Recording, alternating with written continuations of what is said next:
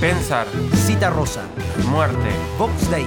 identidad, Los Redondos. pueblo, Pescado Rabioso. ser, Miles Davis. forma, Manal. ente, Sui Generis. libertad, Hermética. emancipación, Rock. a priori. Rock a priori. Porque antes que nada, el rock. Bueno, Santi, ¿cómo andamos esta noche? Bien, la verdad que muy bien. entusiasmado con este tema del himno que venimos. Bueno, objeto de, nuestra, de nuestras charlas, de Que nuestras venimos eh, conversaciones. entusiasmados hace dos programas anteriores Sí, también. exacto, exacto. Eh, vos habías traído a colación en los programas anteriores, o en el programa anterior concretamente, una discusión filosófica eh, regional de un mexicano, Leopoldo Sea, y un peruano, Salazar Salazar Bond, Bond. Exactamente. Bien. Ahí había queda- habíamos quedado, si mal no recuerdo, Oria igual es mala, en una idea de que los dos más o menos eran medio hegelianos, ¿puede ser? Sí, sus contemporáneos lo acusaban de hegelianos de izquierda. Ah, por- bien. por esta idea de un devenir histórico que tiene que ver con conciencias epocales. Eh, por ahí, bueno, un poco lo que ellos manifiestan, después tienen sus propias di- discusiones internas, en donde Bondi después se abre de esa problemática y Sea permanece, si bien nunca se reafirma diciendo yo soy hegeliano, pero esta, esta idea de que hay discursos de época que se manifiestan a través de ciertos relatos. Hay ideas de época. Ideas, no i- como- Ideas de época que se materializan en relatos. O sea, habría un, eh, un espíritu de la época, Totalmente, un sí. espíritu de... Bueno, lo, eh, Hegel hablaba en términos del espíritu del, espíritu, pueblo, Sí. ¿no?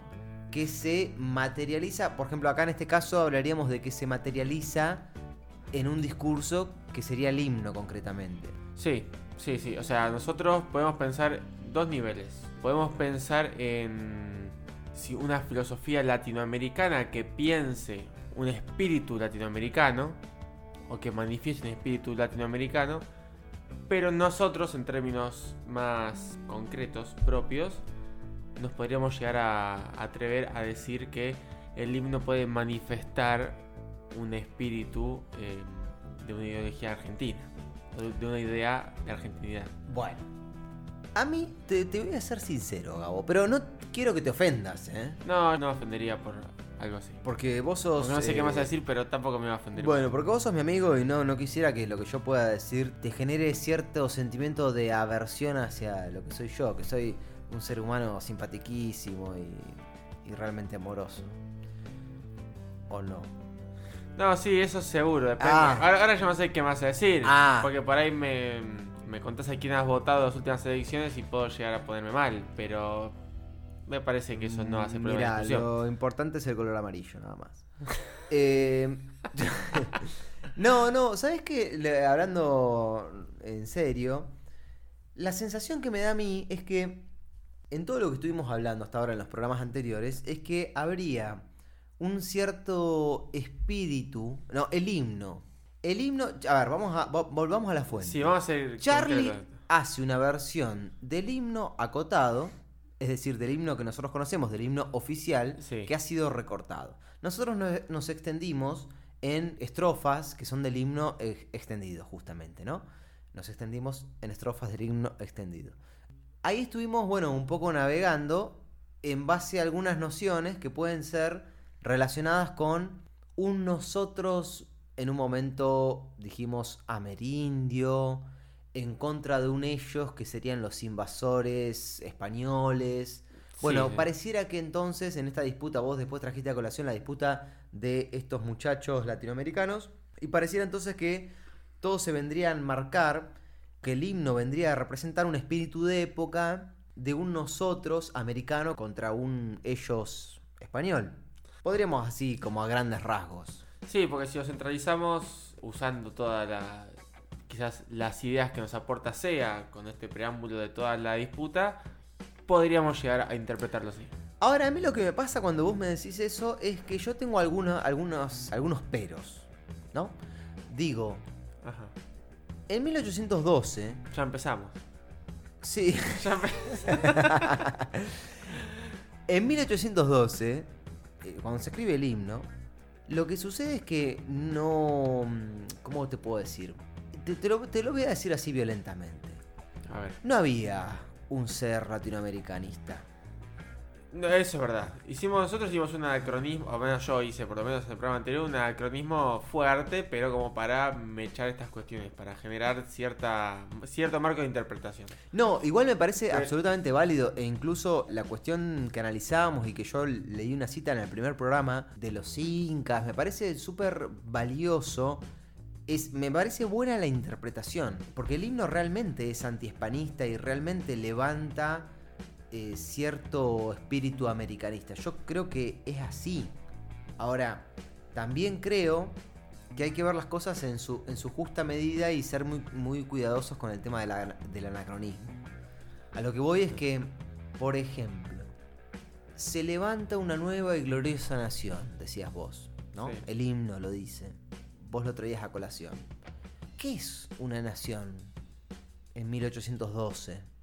Porque hoy en día decimos, bueno, una nación, cuando hoy usamos el término nación, pensamos en el concepto de nación, pensamos X.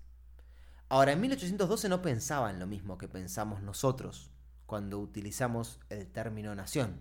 Lo mismo cuando utilizamos el concepto de pueblo. No es lo mismo el pueblo de hoy, cuando hablamos en términos de pueblo, que cuando hablaban en 1810. A mí me gustaría que hagamos un repaso por esta terminología. Démosle al oyente algunas precisiones. Uno puede decir que a partir de 1810 hay un movimiento iluminista o ilustrado en el Río de la Plata que con la generación del 37, Sarmiento, Alberdi y amigos, Sí, sí. empieza el romanticismo. Es decir, a partir de la, de la década del 30, concretamente, empieza el romanticismo, que se extiende hasta la década del 80, hasta la generación del 80. A partir de ahí va a venir lo que después es el positivismo y etcétera. Estamos pensando de 1830 a 1880. A mí, por ejemplo, esos 50, 50, años del 1880. Exacto, claro. Ahí eh, Echeverría viene de Francia y trae el romanticismo como una novedad cuando el romanticismo ya venía ya siendo Ya un movimiento en importante en Europa. Europa desde el principio del siglo y recién empieza acá en, en Argentina, entre comillas, empieza el movimiento romántico, que se diferencia notoriamente del movimiento ilustrado. Entonces yo creo que es importante diferenciarlo. Porque hay un concepto que un historiador, filósofo, llamado José Carlos Chiaramonte o Chiaramonte, denomina el principio de las nacionalidades. Es un concepto al que hacen referencia a un montón de historiadores hoy en día, Noemi Goldman, un montón. Y que consiste en decir, bueno, ¿qué es la, eh, ¿en qué consiste el principio de las nacionalidades? ¿Qué indica? Indica que se supone una mismidad étnica Mm. a la nación. A la nación le suponemos, le damos como base, como asentamento, una mismidad étnica, una homogeneidad, algo común del que todos venimos ya participando. Sí, sí. ¿no? Cuando en realidad eso está bien, eso lo implementan los románticos y después viene al pelo para construir la idea de la nacionalidad argentina, por ejemplo. Pero en 1810 o en 1812, en la época del himno, no existía tal cosa. Eso es un producto romántico, es un producto de los románticos. En 1812 lo que existía era una noción de la nación más vinculada a lo político, no a lo étnico. Había una separación entre lo, et- eh, entre lo político y lo étnico. Cuando nuestros revolucionarios de Mayo hablan en términos de nación, hablan en términos de nación en su sentido político, como organización Claro. política. Por ejemplo, una ciudad era una nación. Independientemente de quién la habite. O sea, de qué sujetos. Bueno, Esté en sí, ella. habría que ver todas esas cuestiones. Pero digo, a lo que voy es que no es la nación argentina. No hay que suponer, porque sería un anacronismo, suponer que la nación argentina, peruana, paraguaya, etcétera, existían cuando hablábamos en 1812 del himno. No, no sucedía. No existían esas nacionalidades. Esas nacionalidades empezaron a existir después, con esto que yo menciono del principio romántico de las nacionalidades, de suponer un fondo común, una especie de esencia, esa idea romántica. Es una idea romántica bien interesante. Yo creo que los autores que vos señalaste en el, en el programa anterior, que son Leopoldo Sea y Salazar Bondi, Sí. comparten algunos elementos románticos. La valoración de, de- de lo propio, la valoración de lo auténtico en contraposición al cosmopolitismo, por ejemplo. Sí, eso seguro. Eso es un punto recontra clave y creo que es un punto recontra hiper romántico antes que liberal o ilustrado. Sí, también esta idea de que hay una identidad, de una idios- idiosincrasia propia americana Claro, y que hay que rescatarla Tal cual, y, y- eh, y sí. valorarla y construir a partir de ella. eh, bueno, ellos no van a usar esa palabra, pero trabajar en función de eso también. la idea de un pasado épico, ¿no? Nosotros no- nos extendimos en la, en la parte de los incas y demás, que el himno trae a colación. Bueno, ahí hay como una, como una idea de, de- de un pasado épico, como también está la idea en el uno puede decir que uno ahí está el problema, que uno puede decir que en el, en el himno están, en el himno es- hay elementos románticos en el himno. A mí me parecería que no, ¿no? O sea, 1812, movimiento romántico no existía Sí, sí. en el Río de la Plata. Pero lo que voy es que uno puede decir, si lo ve con los ojos de hoy, bueno, habría algunos elementos que después fueron románticos, sí, sin duda. Esto que te digo de, la valoración de un, pasado épico. Pero no habría que caer en esa trampa, que es la trampa del anacronismo. A mí me parece que es una trampa eso. Que no había una nación latinoamericana. Es difícil esto, ¿eh? Yo creo que los historiadores deben nosotros quizás no estamos tan capacitados para, para dar estos, este tipo de debates historiográficos como lo puede estar gente formada en historia. Pero yo creo que tendríamos que ser cuidadosos de no caer en la trampa del anacronismo. Estoy hablando mucho, Gabo, me parece. No, eh, es, es interesante que menciones esto porque hay un libro que se llama Historia de la Nación Latinoamericana que empieza el preámbulo, digamos, o las primeras páginas empiezan con esta idea de América Latina era una gran nación que fue balcanizada, Bien. que fue separada por toda este ultraje colonial. Y después, bueno, empieza, el libro se desarrolla con la historia de eh, América Latina en- desde la perspectiva como si fuera una sola región, ¿no? Desde sus luchas independentistas, desde ciertas idiosincrasias comunes, que es lo que rescata. Pero esa tesis de que éramos una sola nación que se partió, que la partieron, existe en algún lado. No es un, un invento nuestro, una cosa que nos gusta pensar ahora de la patria grande y etcétera existe y fue sostenida y fue pensada y hasta hu- hu- hubo, o si se quiere, se puede haber interpretaciones de un montón de hechos históricos. Claro. Eso. Bueno, yo mira, te digo, yo soy peronista, ¿no? Y vos me preguntarás, ¿desde cuándo? Eh, ¿Desde cuándo? Bueno, desde... No, no sé. Sin Desde que naciste. de- no, no, desde que nací no. Yo siempre tuve un- una inclinación de izquierda, cierta sensibilidad con respecto a algunas cuestiones sociales.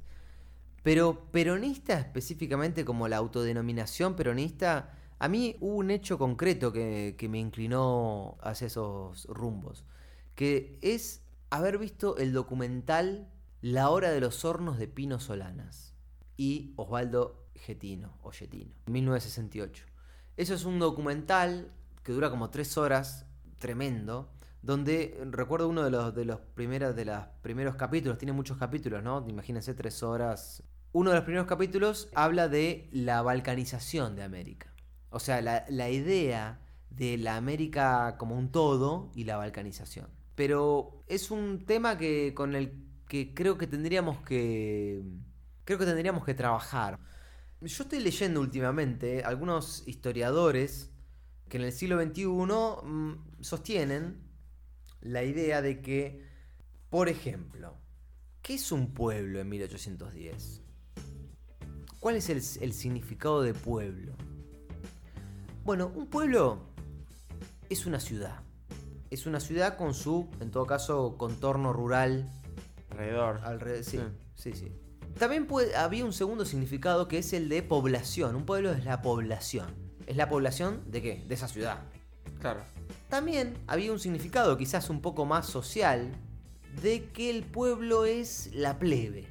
En contraposición a, la- a cierta nobleza que puede haber. Sí, ¿no? sí, como el vulgo, digamos. El eh. vulgo, exactamente. El vulgo.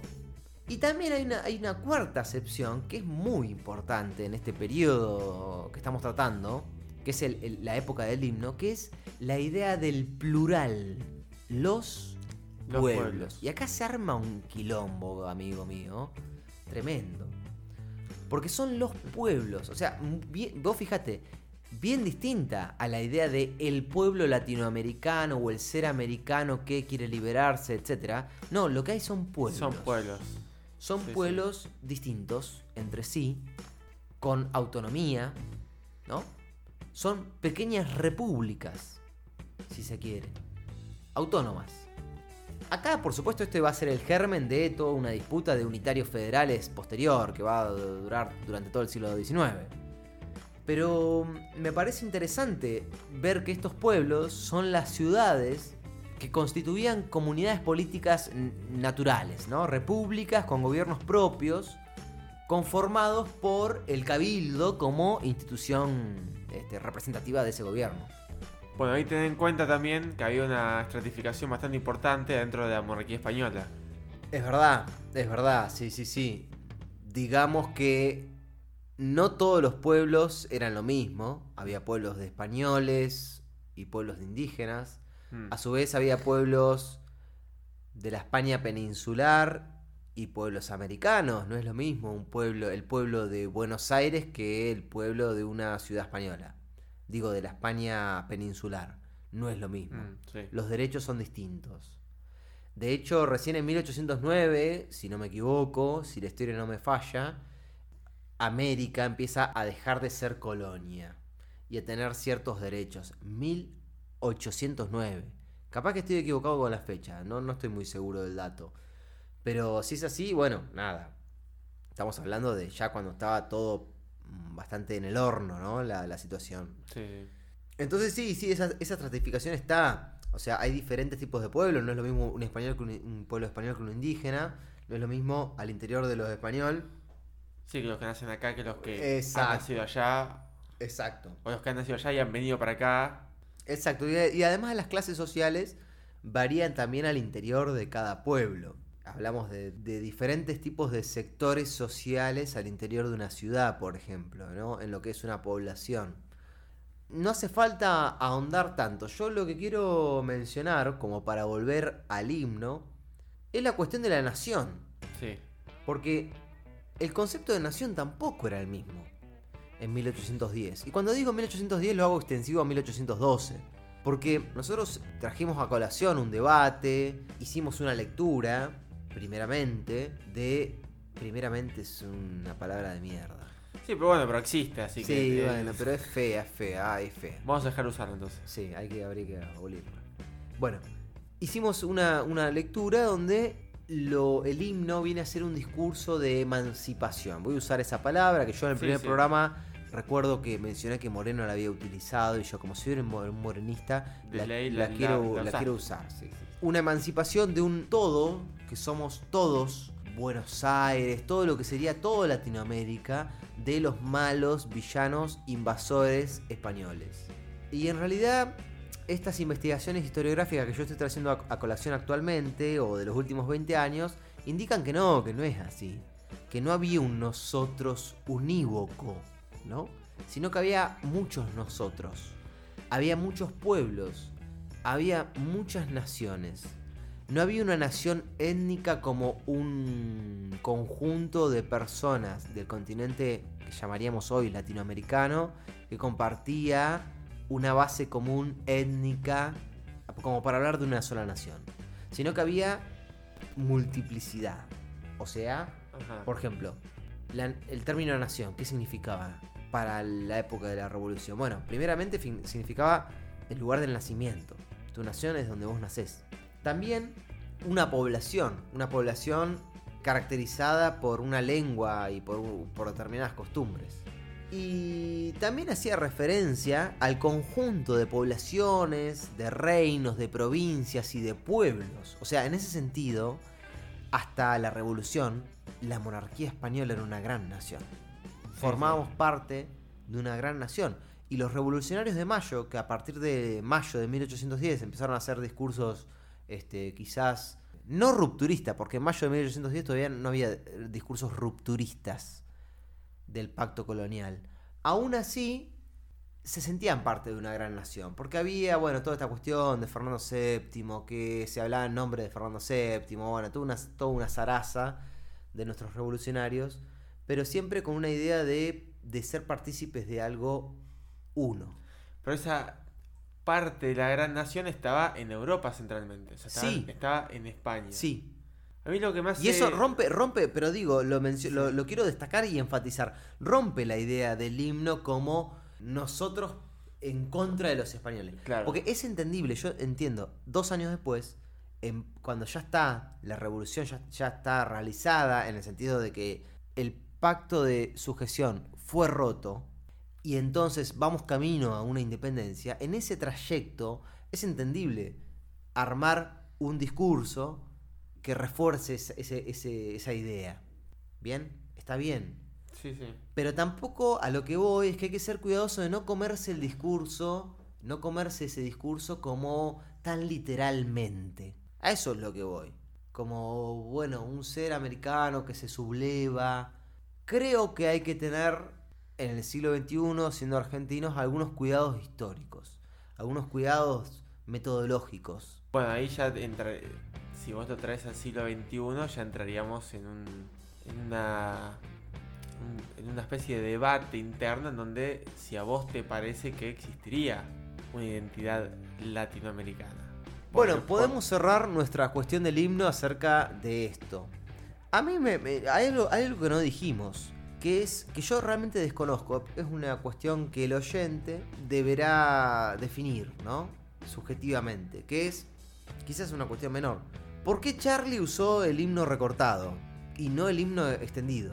Nosotros hicimos, este es el tercer programa, el tercero y último pro- programa alrededor del himno de Charlie, cuando en realidad es medio falso eso, ¿no? Porque estamos haciendo, estamos hablando principalmente del himno. Sí.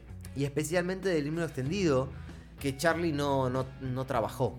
Seamos claros con esto. Estamos utilizando en esta ocasión, quizás hay programas donde podemos fusionar más fácilmente el rock con la filosofía. Acá en cambio, el himno de Charlie queda como un trampolín para hablar de filosofía puramente. Y queda medio perdido. Y la verdad que a mí me surge esta pregunta de, bueno, eh, ¿por qué Charlie no hizo una versión del himno entero? ¿Por qué? De alguna manera, bueno, como es el himno oficial, Claro, no estaría mal. Se remitió a eso y Ya está, está. estaba perfecto, ¿no? Estaba Hay bárbaro. una versión, hay una banda de heavy metal que se llama Tren Loco, que es de heavy nacional, que tiene una versión que se llama Himno Nacional Clandestino, que es todo el himno, Ah, mira vos. la versión completa. Va, la voy a escuchar. ¿Está buena? Eh, y a mí me encanta. Ah, bueno. si a vos te gusta el heavy nacional, eh, te va a gustar, si o no. Viste que el heavy es así, es casi maniqueo.